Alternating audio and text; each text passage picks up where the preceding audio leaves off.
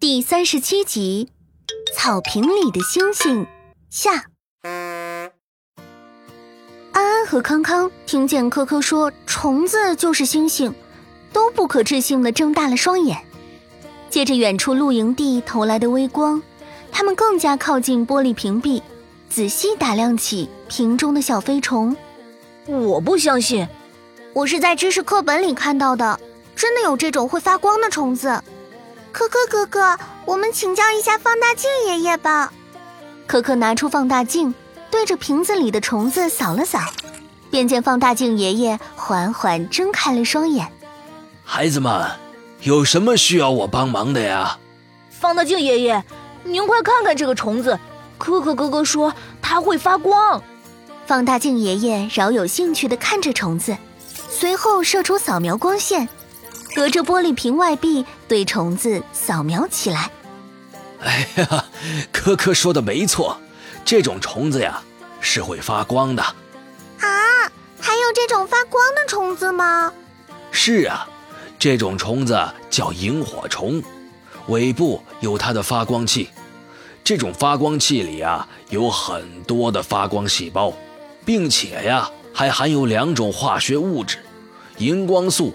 荧光素酶，这两种化学物质在有氧气的条件下相互作用，就能转化成我们看见的荧光喽。哎，可为什么现在这只不发光了呀？你们把它关到密不透风的玻璃瓶里，氧气稀薄，自然不会发光呀。安安一听，赶紧将瓶盖打开，让空气涌了进去。那只萤火虫也并没有展翅飞走。只是静静的在纸叠桃心上挪动着，可可他们静静的看着，不多时，果然看见萤火虫的尾部闪烁起了忽明忽暗的荧光。哎呀，你们可能想不到吧？萤火虫的光其实是他们用来找对象和恐吓天敌的工具，但谁能想到，这个光是如此的美丽，竟然会吸引来很多人去捕获它们。现在还有一些人为了自己的利益破坏环境，毁坏了萤火虫的栖息环境啊！那我们的露营会对他们有伤害吗？